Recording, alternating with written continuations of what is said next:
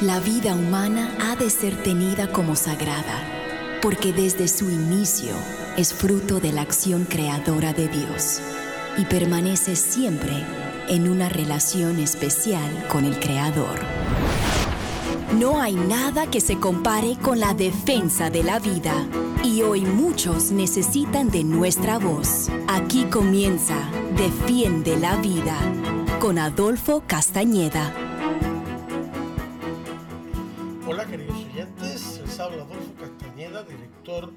De Educación de Vida Humana Internacional, para darle la bienvenida a su programa Defiende la Vida. Defiende la Vida es un programa que con el favor de Dios se transmite en vivo en directo todos los martes de 4 a 5 de la tarde, hora de Miami, hora del este de Estados Unidos a todo el mundo, gracias a las ondas radiales de Radio Católica Mundial.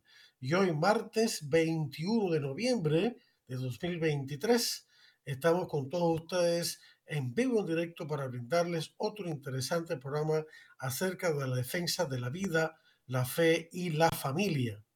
Y en este programa quisiera continuar con la temática de la familia, precisamente que he estado abordando en los últimos tres programas. Si no me equivoco, este es el cuarto. Y lo que hemos estado haciendo es compartiendo con ustedes lo que dice el catecismo de la Iglesia Católica, el catecismo para adultos, ¿entiende? Sobre este tema de la familia. Y aquellos que no han logrado apuntarlo o que nos sintonizan por primera vez o ya comenzada esta, esta serie de programas, los números que en el catecismo hablan acerca de la familia fundada en el matrimonio entre un hombre y una mujer son los siguientes. De 1652 al 1658. De 1652 al 1658. Y luego del 2197 al 2233. 2197 al 2233. Recuerden que este programa eh, queda grabado y ustedes lo pueden ver después en la página de eh, EWTN, ewtn.com, radio en español, y pueden ver a Adolfo Castañeda y pueden ver ahí los programas anteriores y este, pues con calma apuntar estos números. Es muy importante que los lean, los estudien. Y aquí yo estoy eh, pues eh, ofreciendo una lectura de estos números y una, un intento de explicar los eh, puntos más relevantes. comenzamos, nos habíamos quedado en el número 2218, en la sección que habla de los deberes de los hijos. Y dice así, el 2218, el cuarto mandamiento recuerda a los hijos mayores de edad sus responsabilidades para con los padres. En la medida en que ellos pueden, deben prestarles ayuda material y moral, o sea, espiritual, en los años de vejez y durante sus enfermedades y en momentos de soledad o de abatimiento. Jesús recuerda este deber de gratitud en Marcos capítulo 7 del 9 al 12, que dice así, el catecismo alude a este pasaje, no lo cita directamente, nosotros sí lo vamos a hacer. De nuevo es Marcos 7, de 9 al 12, y dice así, y Jesús añadió, ustedes, los fariseos, dejan tranquilamente a un lado el mandato de Dios para imponer su propia tradición.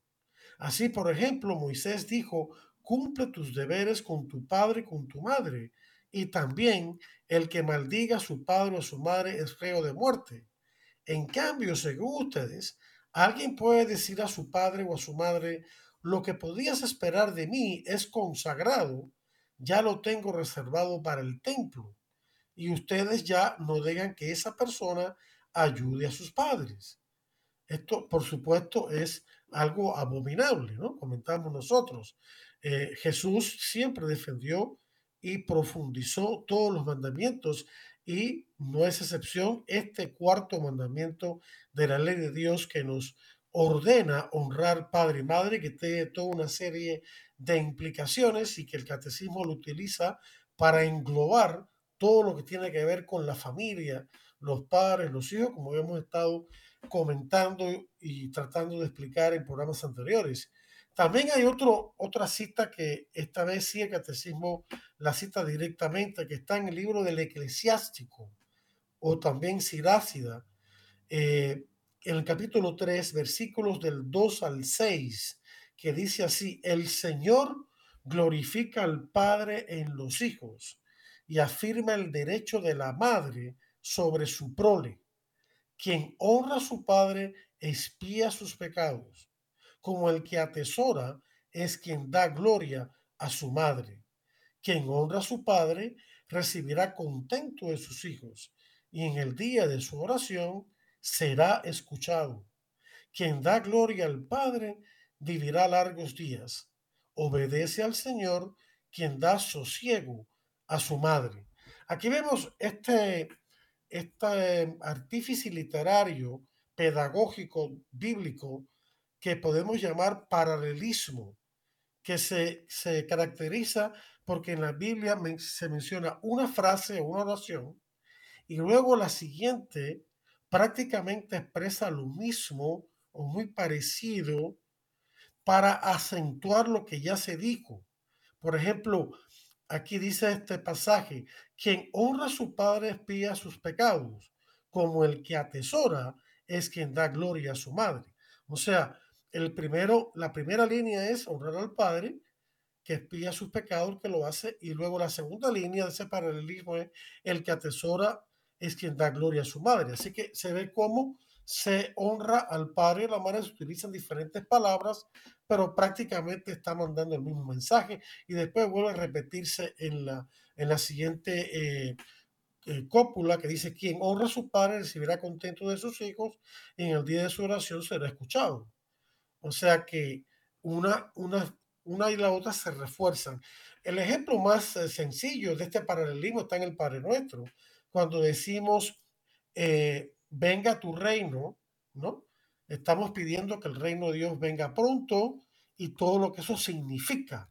El reino de Dios no es otra cosa que el señorío de Dios sobre nosotros. Y donde quiera que ese señorío de Dios es aceptado en el corazón, en el corazón de esa persona está el reino de Dios.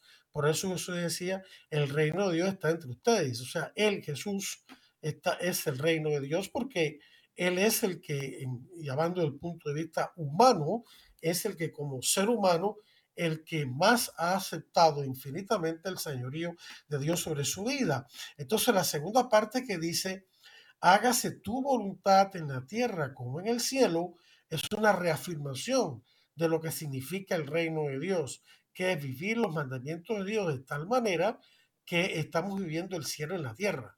O sea que uno, estos dos, estas dos oraciones se fortalecen la una y la otra. Un perfecto ejemplo de paralelismo hebraico que es tan bueno para la didáctica, para la enseñanza. Bien, el próximo pasaje que también eh, ayuda a comprender este concepto de que los hijos deben cuidar de sus padres cuando los padres son viejitos y ellos los hijos son mayores. También está tomado el libro del eclesiástico en el capítulo 3 y ahora los versículos 12, 13 y 16, que dice así, hijo, cuida de tu padre en su vejez y en su vida no le causes tristeza. Aunque haya perdido la cabeza, sé indulgente, no le desprecies en la plenitud de tu vigor. Como blasfemo es que abandona a su padre. Maldito el Señor quien irrita a su madre. O sea, cuando los padres están en una edad vulnerable por la edad, por la enfermedad, especialmente mentalmente, es cuando más atentos tenemos que ser y más pacientes y considerados y nunca burlarnos de ellos ni cosa que se parezca, sino cuidarlos con mucho respeto y cariño a ambos, ¿no? Y, o al que de los dos esté más afectado. Esto es algo muy importante, ¿no? Pasemos entonces al número 2219, que dice el respeto filial, es decir, recuerden, la dimensión filial es la relación de hijos a padres, así como de padres a hijos es paternidad y maternidad. Y fraternidad es entre los hijos, que son hermanos unos de otros. Conyugalidad es entre los padres como esposo y esposa. Bien, el respeto filial, el respeto de los hijos a los padres, favorece la armonía de toda la vida familiar. Atañe también a las relaciones entre hermanos y hermanas. O sea que ese respeto filial a los padres también como que se vuelca en la relación entre los hermanos. Cuando los hermanos, cuando todos los hijos respetan a sus padres, se crea un ambiente emocional, de afectos y también, por supuesto, moral y, espiritual de armonía y paz y alegría. Alegría que brota de esa paz, de esa tranquilidad. Y ese, ese respeto irradia en todo el ambiente familiar. Y aquí viene una cita de Proverbios 17, versículo 6. Corona de los ancianos son los hijos de los hijos. Aquí ya estamos hablando de los abuelos, ¿no? Y también viene una amonestación o, una dirección, una instrucción moral de San Pablo en Efesios 4.2, Efesios 4.2, soportaos unos a otros en la caridad, en el amor, en, en toda humildad, dulzura y paciencia. Qué pasaje tan hermoso. Recuerden los que han escuchado nuestros programas acerca de cómo hacer más feliz y santo tu matrimonio con los valores del Evangelio que son principalmente las bienaventuranzas, y vemos como la primera bienaventuranza, la que le abre la puerta a todos los demás, es eh, dichosos los pobres de espíritu, que en realidad significa la humildad, el saber que uno no es Dios, que Dios es Dios y que uno es criatura de Dios e hijo de Dios, y esa humildad le abre la puerta al resto de las bienaventuranzas, dulzura y paciencia benditos también los que trabajan por la paz. La paz es fruto de la paciencia, ¿no?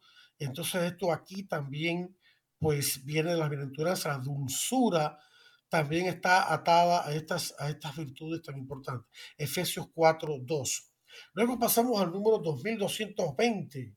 Los cristianos están obligados a una especial gratitud para con aquellos de quienes recibieron el don de la fe, la gracia del bautismo y la vida en la iglesia.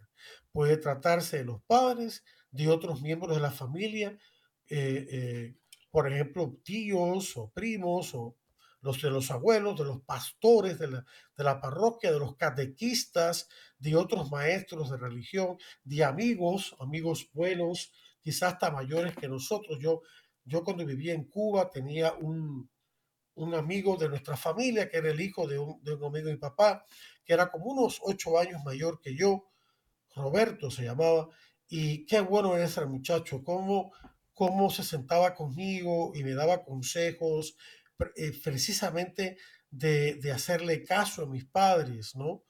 Eh, más que a cualquier otra entidad, de que ellos estaban cuidando de mí. O sea, ¿cómo, cómo este señor, este muchacho, bueno, era un muchacho joven, él tendría 18 años, yo tendría 10 años más o menos, cómo este muchacho tenía claro en su mente este, este mandamiento y lo trataba de transmitírmelo a mí eh, en momentos de compartir. No solamente jugaba conmigo, sino que me daba estas, estas pequeñas lecciones tan cargadas de sentido. Y así también pues, puede haber otras personas buenas que ayuden que sean como una extensión de los padres. Los padrinos, los padrinos de bautismo están llamados a realizar este tipo de labor, ¿no? Eh, evoco, dice aquí, eh, San Pablo cita eh, una, hace una cita muy hermosa que le, en su, como parte de su carta a Timoteo, a quien él había ordenado obispo y que se convirtió en San Timoteo. En la segunda carta del apóstol San Pablo a Timoteo, en el capítulo 1, en el versículo 5, 2 Timoteo 1.5, dice, evoco el recuerdo de la fe sincera que tú tienes, fe que arraigó primero en tu abuela Loida y en tu madre Eunice, y sé que también ha arraigado en ti. Final de la cita. O sea, que eh, San Pablo estaba recordando con mucho cariño y alegría le estaba recordando a Timoteo cómo él le debía su fe a su abuela Loide, a su madre Unice y no solamente a Pablo mismo, ¿no? O sea que aquí vemos esta riqueza de la familia y en este caso de la familia extendida, no solamente de los padres, sino también de los abuelos, de los tíos, de primos, eh, quizás hermanos mayores, primos mayores, mayores que uno, catequistas, etcétera, etcétera. Ahí termina entonces pues la sección sobre los deberes de los hijos. Entonces pasamos a los deberes de los padres, comenzando con el número 2221. Esta es la parte más extensa de esta sección del catecismo acerca de la familia basada en el cuarto mandamiento de honrar padre y madre. El, el, número 2221 dice así, la fecundidad del amor conyugal, fíjense bien, atención a lo que sigue ahora, la fecundidad del amor conyugal no se reduce a la sola procreación de los hijos, sino que debe extenderse también a su educación moral y a su formación espiritual. Esto es un punto que ya hemos desarrollado antes, pero que vale la pena reiterarlo. El concepto que la iglesia tiene de procreación no se reduce, no se agota a la dimensión biológica de simplemente traer hijos al niño, al mundo, aunque ya eso por fin eh, entraña una grandeza inconmensurable, ¿no? Por todo lo que, eh, eh, la, maravilla de lo que es la, la procreación, la maravilla de la gestación de la vida en el seno materno. Si la gente conociera más esto, el milagro de la vida prenatal, ah, hubiera en el mundo mucho menos abortos, pero lastimosamente esto no se enseña y la gente, aún gente inteligente y con grados académicos, tiene una ignorancia supina de lo que es la gestación de un niño o de una niña en el seno de su madre. Pero esa, esa gestación, esa procreación tan hermosa que es en su misma, en su dimensión física, se extiende también a la dimensión espiritual, que está constituida por la educación moral y espiritual que los padres les deben dar a sus hijos y de lo cual son los primeros responsables. O sea que ser padre y madre no es solamente traer físicamente hijos al mundo, y eso es bellísimo en sí mismo, pero también incluye la educación moral y espiritual. O sea que de ninguna manera se le puede acusar a la Iglesia Católica de biologismo en cuanto se refiere a la procreación. Sigue diciendo este mismo número del 2221, el papel de los padres en la educación tiene tanto peso que cuando falta difícilmente puede suplirse. Fíjense, esto es una tremenda y muy contundente afirmación que hace el catecismo. El de, y sigue diciendo, el derecho y el deber de la educación son para los padres primordiales e inalienables. O sea, desde el punto de vista de la originalidad, de, de la fuente de origen de esta educación, Dios se la ha concedido a los padres precisamente por ser padres. O sea, los padres son educadores de sus hijos precisamente por ser padres. Ya por el hecho de ser padres, Dios los ha dotado en su naturaleza paternal y maternal, en sus corazones, con la capacidad para educar a los hijos en el amor, en la moral y en la, fe y, en las, ah, y en las buenas obras y, como, y veremos más adelante como ciudadanos, eh, como ciudadanos eh, responsables en el seno de la sociedad. Y dice que, esto, que este derecho es inalienable. Ya hemos hablado de que el Estado tiene que reconocerlo. No es el que da este derecho, sino el que tiene el grave deber de reconocerlo y tutelarlo, es decir, defenderlo con sus leyes.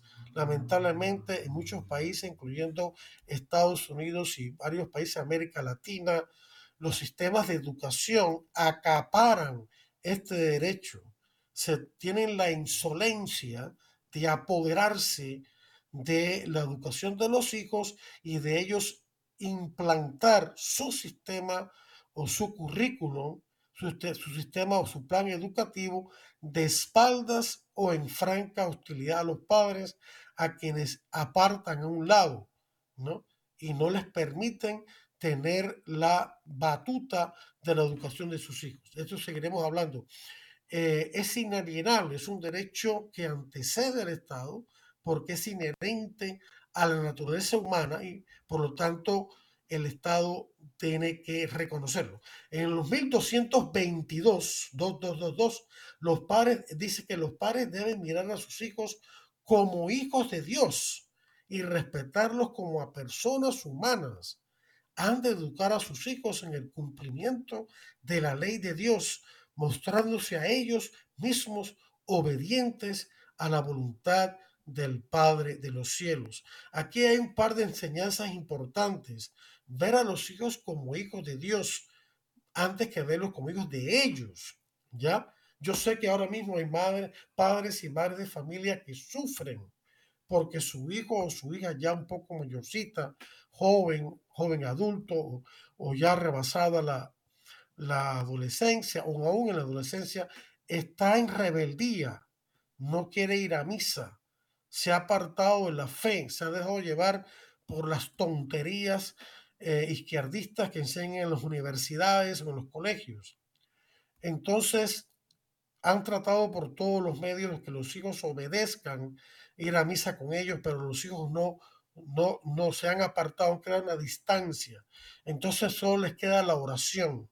Sepan esos padres y madres de familia que Dios, primero que ellos mismos, desea que esos hijos vuelvan a Él.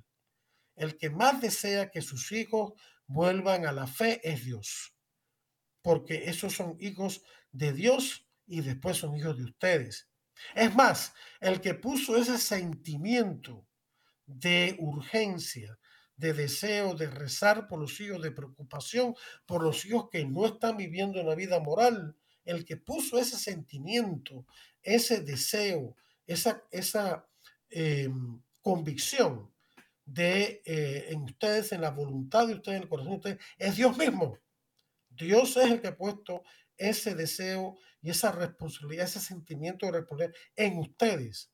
Así que no, no teman. Dios quiere que ustedes eh, eh, triunfen y que su oración poderosa sea escuchada, porque está en línea directa con la voluntad de Dios, con el corazón de Dios. Y Dios responde siempre la oración. Como decía ese aquel obispo a quien fue a consultarle la madre de San Agustín. San Agustín en ese momento no era San Agustín, era solamente Agustín y estaba como perdido, viviendo con una mujer ahí que no era su esposa, no, por supuesto, nada que ver con la iglesia o con Dios o con Jesucristo, estaba metido en la secta de los mariqueos, una secta horrible, bueno, no vamos a entrar en eso. Y este, su mamá, Santa Mónica, fue a ver al obispo y le pidió que intercediera por su hijo, que hablara con su hijo. Y el obispo le dijo, mira, yo no puedo forzar a tu hijo conmigo, pero quiero decirte algo. No podrá perecer un hijo de tantas lágrimas. No podrá perecer un hijo de tantas lágrimas. Y eso se le quedó grabado a Santa Mónica en su corazón y redobló sus oraciones y Agustín no solamente se convirtió, porque Santa Mónica solamente quería que San Agustín se convirtiera y fuera un hombre de bien, que tuviera su hogar, que se casara, etc. Pero Dios rebasó todas las expectativas de Santa Mónica le concedió al hijo de Santa Mónica no solamente la conversión, sino la, también la santificación y no solamente esa santificación que ya de por sí es el 100% de lo que se puede pedir, sino en el ser doctor de la iglesia, un teólogo impresionante.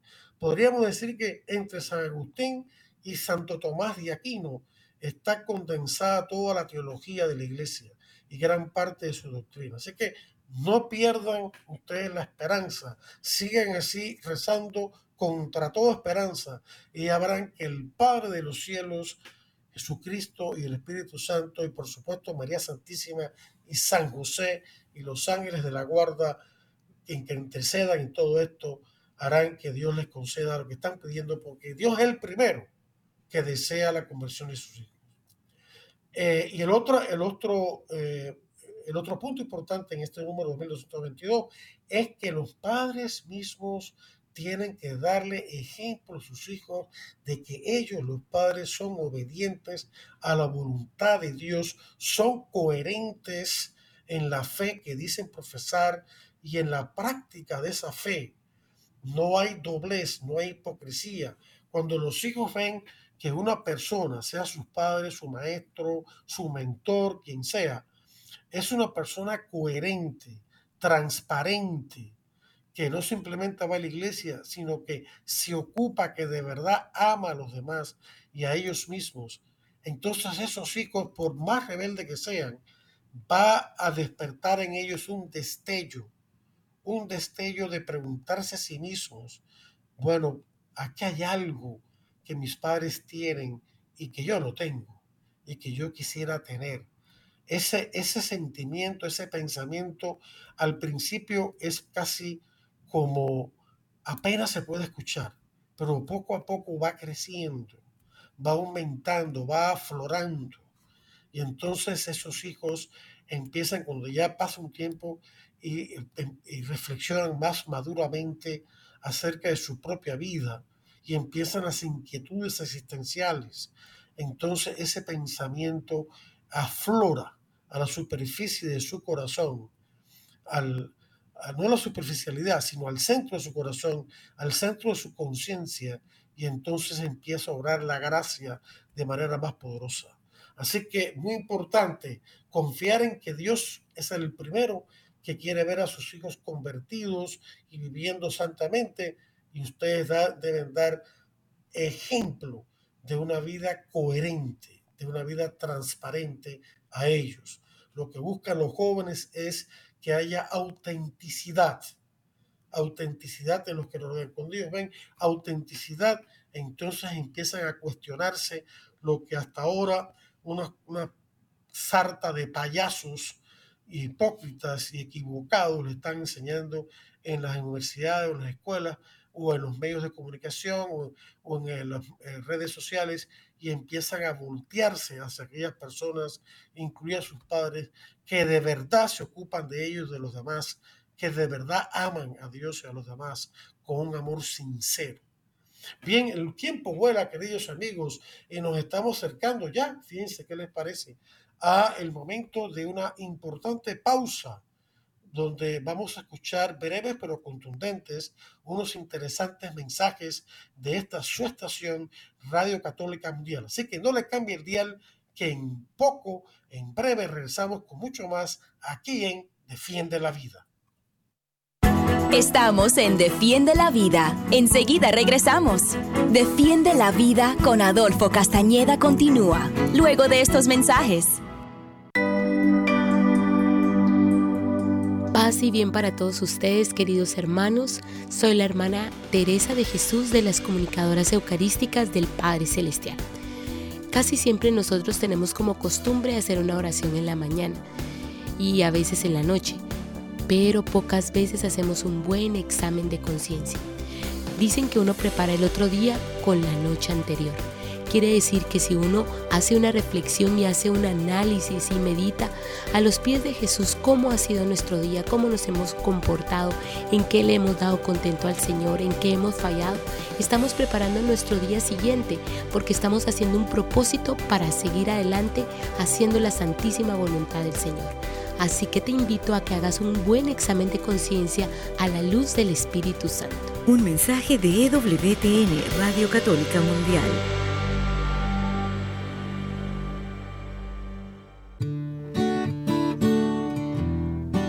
Mi gente, soy el padre Edwin Lozada, misionero contemplativo javeriano Adyentes de Colombia, y hoy quiero recordarte que cuando recibes la bendición al final de la Eucaristía o cuando sales del templo y te haces la señal de la cruz, no te estás despidiendo de Dios. Estás, por lo contrario, recordando que vas camino a la vida camino al mundo, camino a tu casa, camino a tu trabajo, pero vas acompañado de Cristo. Por eso recuerda las palabras de una canción hermosa que dice, al pecho llevo una cruz y en mi corazón lo que dice Jesús.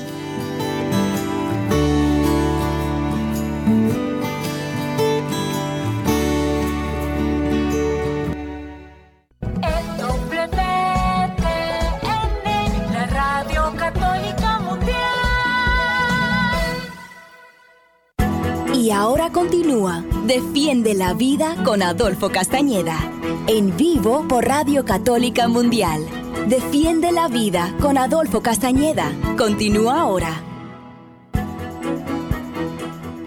Hola queridos oyentes y bienvenidos de vuelta a este su programa Defiende la Vida. Un servidor es el anfitrión Adolfo Castañeda de Vida Humana Internacional y este programa Defiende la Vida se transmite con el favor de Dios todos los martes en directo y en vivo, de 4 a 5 de la tarde, hora de Miami, hora del este, Estados Unidos, todo el mundo, gracias a las ondas radiales de Radio Católica Mundial. Y estamos con ustedes hoy, 21 de noviembre de 2023.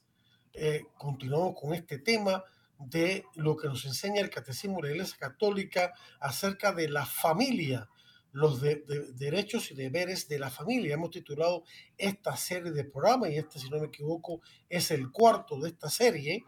Eh, posiblemente tendremos, que, tendremos más programas para poder terminarlo. Eh, y antes que se me olvide, quiero eh, pues recordarles a, a, muchos de ustedes, sobre todo los que viven en Estados Unidos y otros países, que este fin de semana, a partir del jueves, van a celebrar el Día de Acción de Gracias pues quiero desearles a todos y pedir al Señor que les conceda un buen bendecido, un muy bendecido día de acción de gracias a Dios a todos aquellos que lo van a celebrar. Así que es un día muy hermoso que acá en Estados Unidos y creo que hay otros países también, incluso en América Latina, que lo celebran. Eso es muy bonito, donde la familia se reúne para darle gracias a Dios por todos los bienes que Dios nos ha otorgado, no solamente los bienes materiales, sino también los bienes espirituales. Y yo diría que también debemos darle gracias a Dios por Él mismo, por ser Dios quien es, y no solamente por lo que hace por nosotros. Pero por supuesto le damos gracias a Dios por habernos creado, por habernos redimido, por habernos santificado, por habernos bendecido, por habernos unido, por habernos dado la iglesia católica, en caso son católicos, y el poder conocer a Jesucristo. Así que hay mucho que dar gracias y sobre todo debemos dar gracias unos por otros, los hijos a los padres, los padres a los hijos, los esposos, el uno al otro. Debemos, como decía uno de los números anteriores, los padres deben ver a sus hijos y como hijos de Dios y respetarlos como personas humanas.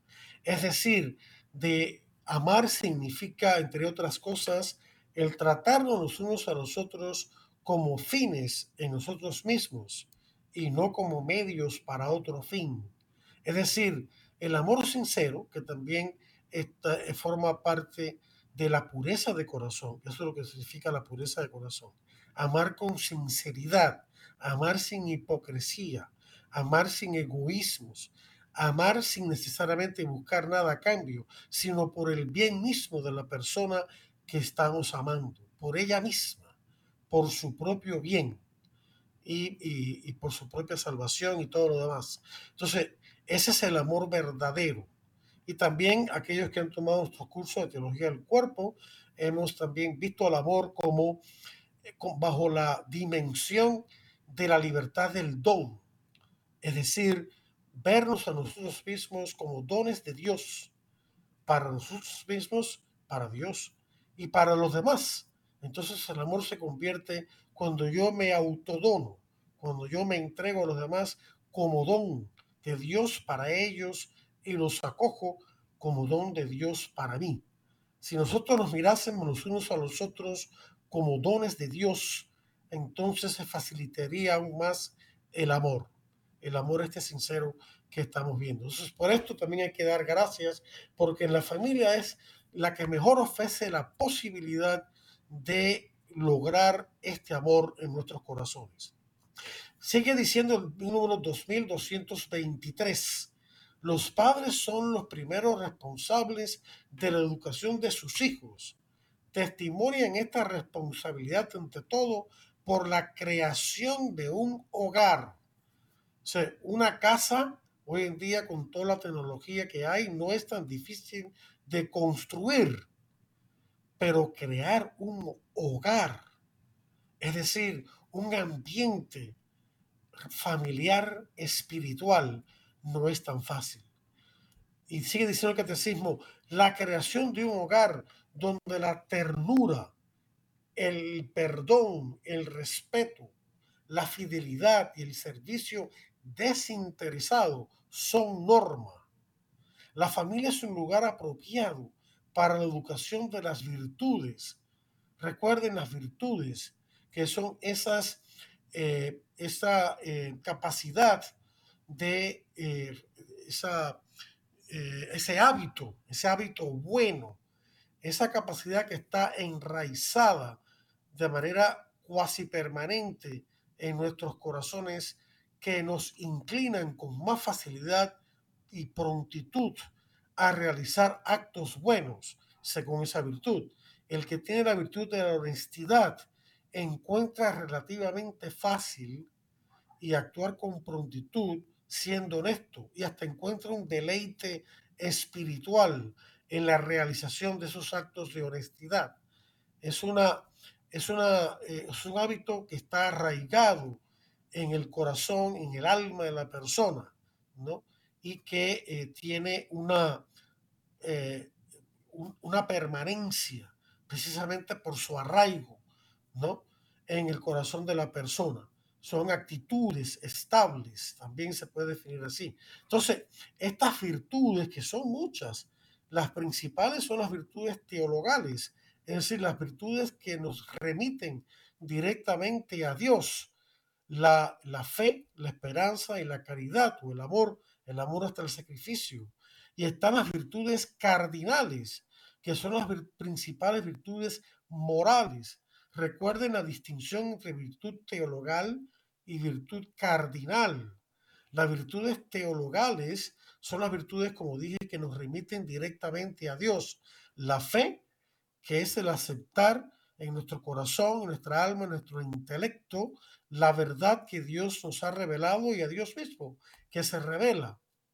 La esperanza es confiar en que Dios nos va a dar toda su ayuda durante toda nuestra vida para que alcancemos la salvación. Y la caridad es el deseo de unirnos a Dios y cumplir su voluntad. Bueno, se pueden decir muchas cosas, ¿verdad? Las virtudes cardinales son las principales virtudes morales y se distinguen de las teologales en que las virtudes morales no tienen como objeto directo a Dios, sino a las buenas acciones que nos remiten a Dios. O sea, las virtudes teologales nos remiten a Dios directamente, las morales nos remiten al tipo de vida, al tipo de acciones buenas de amor que debemos realizar para alcanzar a Dios con nuestro fin sumo, con nuestro bien sumo. Entonces, en, en, la familia es lugar apropiado para la educación de las virtudes, las virtudes cardinales, que en su orden correcto son las siguientes, prudencia, justicia, fortaleza y templanza. ¿no? Prudencia es la que dirige todas las virtudes. En latín diríamos auriga virtutum, es decir, el, el jinete, ¿no? De todas las virtudes que las dirige a todas las demás y cuándo deben ser y en qué caso deben ser aplicadas. La justicia es darle a cada cual lo que le corresponde, ser justo con los demás. La justicia para con Dios se llama religión, ¿no? Y entonces también tenemos la, la, virtud de la, eh, de la fortaleza. Es esa fuerza para emprender una tarea larga y ardua y seguirla, seguirla, perseverando a pesar de los obstáculos. O también es la virtud que nos da la fuerza para no acobardarnos y a, eh, responder eh, a favor de Jesús y de la justicia a pesar de las persecuciones, incluyendo hasta sufrir la muerte y el martirio.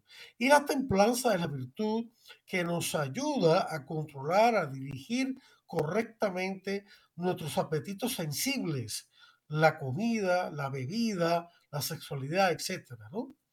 La castidad, por ejemplo, está dentro de la virtud de la templanza.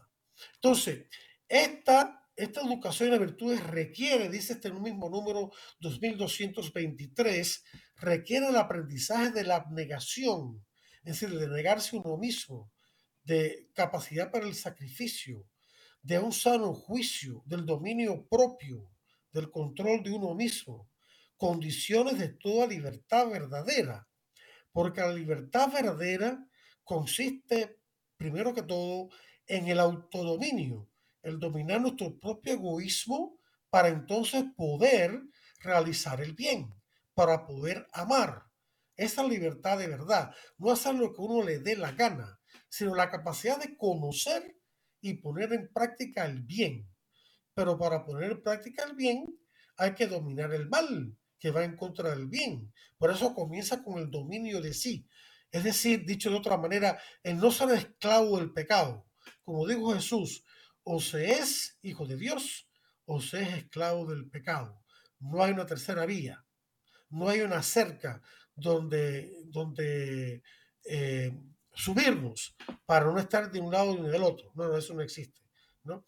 Los padres, sigue diciendo este número 2223, han de enseñar a los hijos a subordinar las dimensiones materiales e instintivas a las interiores y espirituales. Esto es muy importante es poner el espíritu, los valores espirituales, como los que ya hemos mencionado, las virtudes, la bienaventuranza, todos esos valores tan lindos, ¿verdad? Eh, por encima de la, lo material. No es que lo material sea malo, sino que lo material necesita de lo espiritual para ser el mismo para poder cumplir la función que Dios le ha dotado. No se trata de huir de lo material. La espiritualidad y la moral cristianas no es huir de lo material como si lo material fuera malo en sí mismo.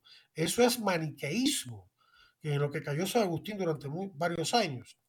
No, la espiritualidad cristiana es todo el conjunto de la persona, alma y cuerpo, y lo que le rodea, ponerlo en las manos de Dios, al servicio de Dios y del prójimo. O sea, esto es lo que quiere decir las dimensiones materiales e instintivas. A veces queremos llevarnos llevar por los instintos, por la, una falsa espontaneidad. que creemos que lo espontáneo es lo, natural. Bueno, no necesariamente. Si la espontaneidad que tú tienes te lleva al mal, pues está mal y tienes que controlarla. Si la espontaneidad que has desarrollado, que se que se ha convertido en algo con natural a ti, eh, te lleva al bien, pues entonces te debes llevar por ellas.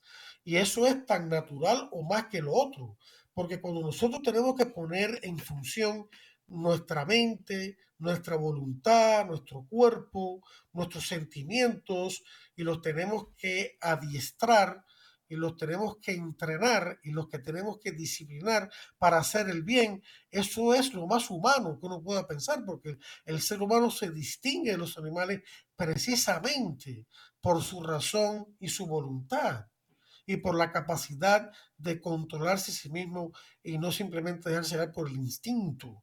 Así que esa, esa, esa costumbre, esa virtud, esa espontaneidad con natural desarrollada es más humana aún que la espontaneidad que no necesita desarrollo. Piensen ustedes en un jugador de deportes, digamos un, un jugador de baloncesto profesional. Esa, esa, esa persona tiene que entrenarse una y otra vez, una y otra vez en las mismas jugadas que él ya conoce y que incluso ya tiene una habilidad natural para, para realizar, pero que tiene que llevarlo a la perfección para poder ganar, porque el otro equipo también se está entrenando y tiene iguales eh, eh, dotes naturales que tú. Entonces, cuando tú desarrollas y desarrollas y practicas y practicas pacientemente, con mucho esfuerzo, esa jugada, el momento de realizarlo como que sale espontánea como que se realiza de una manera que maravilla a todos. Ese salto hacia la cesta con el balón en la mano para insertarla en la cesta. Todo el mundo se queda maravillado y aplaude, pero no se da cuenta que detrás de esa jugada espectacular ha habido todo un entrenamiento, ha habido sudor, ha habido esfuerzo, ha habido planeación. Entonces también lo mismo en la vida moral.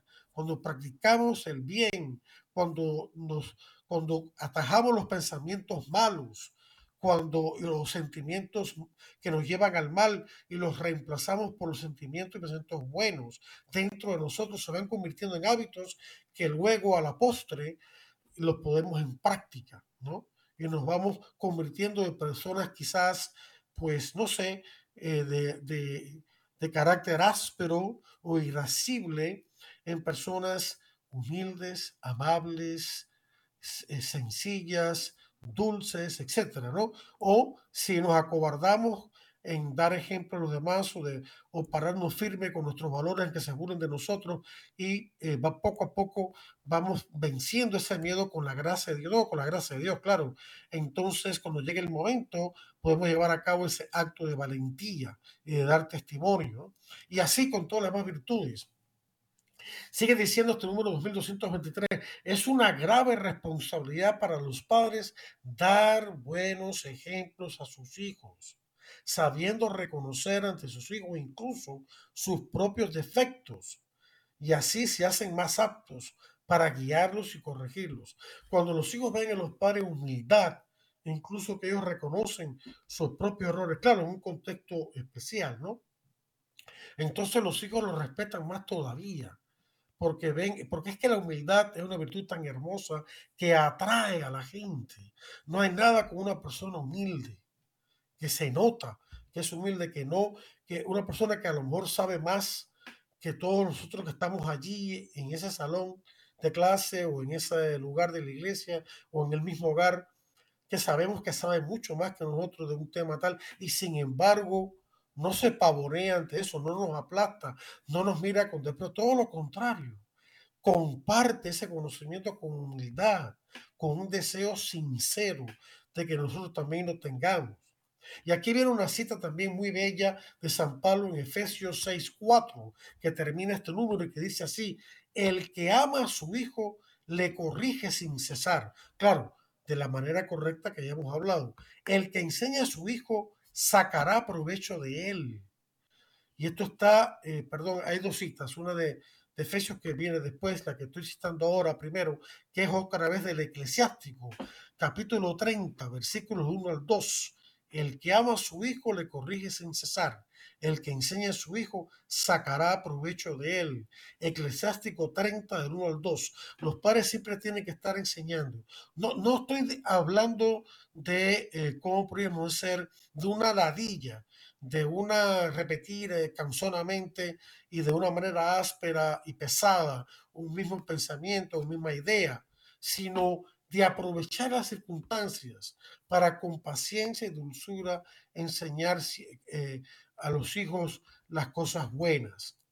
Eh, entonces viene la cita de Efesios 6.4 que dice, padres, no exasperéis a vuestros hijos, sino formadlos más bien mediante la instrucción y la corrección según el Señor. Y el Señor en la mayoría de las veces nos corrigió, nos enseñó con paciencia. También a veces pues eh, se puso un poquito enojado porque los discípulos eran cabezadura, pero esas fueron las menos, ¿no? Y también recordemos que el Señor se complació mucho en recibir a los niños, incluso se interpuso entre los discípulos que los estaban regañando, que se fueran de él, y él dijo, no, no, no, no, que los niños no, no impidan que los niños vengan a mí, porque del que es como ellos es el reino de los cielos, ¿no?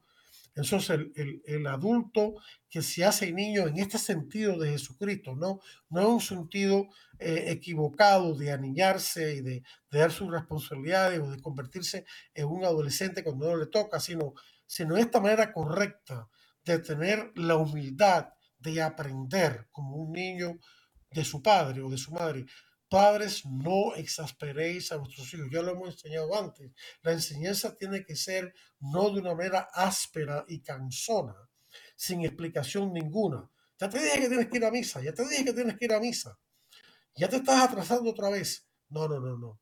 Date cuenta, hijo mío, lo importante que es la misa. Mira, la misa significa esto y lo otro. Jesucristo te está esperando. Por favor, no hagas eso más. Alístate pronto para llegar temprano para estar con el Señor. Y tú verás que bien te vas a sentir. Le vas a pedir la bendición del Señor y Él te la va a dar. Y vas a aumentar tu amor por Él y por los demás.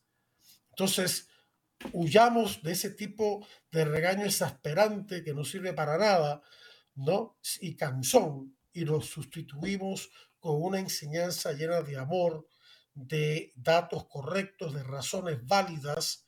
No es que siempre tengamos que estar justificando las cosas a los hijos. Ellos saben que tienen que ir a misa, no es el momento de dar una explicación larga. Es decir, oye, ya hemos hablado de esto. Entonces, ¿qué pasa? ¿No? Entonces, vamos a misa. Número 2224. Dice acá, la familia constituye un medio natural para la iniciación del ser humano en la solidaridad y en las responsabilidades comunitarias. Los padres deben enseñar a los hijos a guardarse de los riesgos y las degradaciones que amenazan a las sociedades humanas. Aquí hay dos enseñanzas, una positiva y la otra prohibitiva. La, la primera es que la familia es el medio natural para que el ser humano aprenda a amar a los demás, no solamente a sus padres, sus hermanos y a sí mismo, sino también a las personas en la sociedad, a tener solidaridad con el que sufre. Acá en la Florida a veces estamos asediados por huracanes violentos y cuántas personas cuando se enteran de que sus vecinos en otra región del estado han sufrido, y tienen las posibilidades de llegar, van para allá, cogen sus carros, cogen sus automóviles, se pertrechan de alimentos y cosas y van allá a ayudar y a apoyar también a la ayuda del Estado. Es un, ejemplo muy hermoso. ¿Cuántas personas ven a gente tiradas por la calle con una goma ponchada, ¿no? Una mujer que no puede y se paran y le ayudan, ¿no? También hay personas malas, por supuesto pero yo he sido objeto de ayuda. Una vez me quedé yo varado y vinieron unos hombres, se pararon en su, de su camioneta, saltaron de la camioneta a la, a la parte de, del camino en que yo me había arrimado y me ayudaron con todo lo que necesitaba y luego se fueron. O sea, solidaridad con el enfermo, con el anciano, con el que está en problemas, ¿verdad? Con el marginado. Y eso se aprende en la familia porque el amor de la familia trasciende la familia y se vuelca hacia los demás, otros familiares, amigos, vecinos, personas que no conocemos en la sociedad y todo eso. Y después dice, los padres deben enseñar a los hijos a guardarse de los riesgos y las degradaciones que amenazan las sociedades humanas. Y aquí podemos pensar en tantas cosas en las redes sociales, en la internet, en la televisión, en la radio, en la música, en las películas, en el cine, ¿no? En, los, eh, las fiestas donde abunda el licor y hasta las drogas, o quizás también hay peleas y cosas así, el pandillismo, todo ese tipo de cosas, la pornografía, que están haciendo un daño tan terrible, incluyendo a los niños, entonces los padres tienen que proteger a los hijos, no solamente con enseñanza, sino ellos físicamente. No permitir que vayan a esos lugares o, que, o vigilar lo que ven en sus tablillas o computadoras o quizás hasta quitárselas. Ya eso va a depender de, de la edad del hijo y, el, el momento de desarrollo en que se encuentra. Bien, vamos a tener que terminar aquí, el tiempo sigue volando. Continuaremos en el próximo programa con el siguiente número 2225. Yo solo me resta dar las gracias por la atención prestada, desear la bendición de Dios e invitarlos la próxima semana para otro interesante programa de Defiende la Vida. Hasta entonces.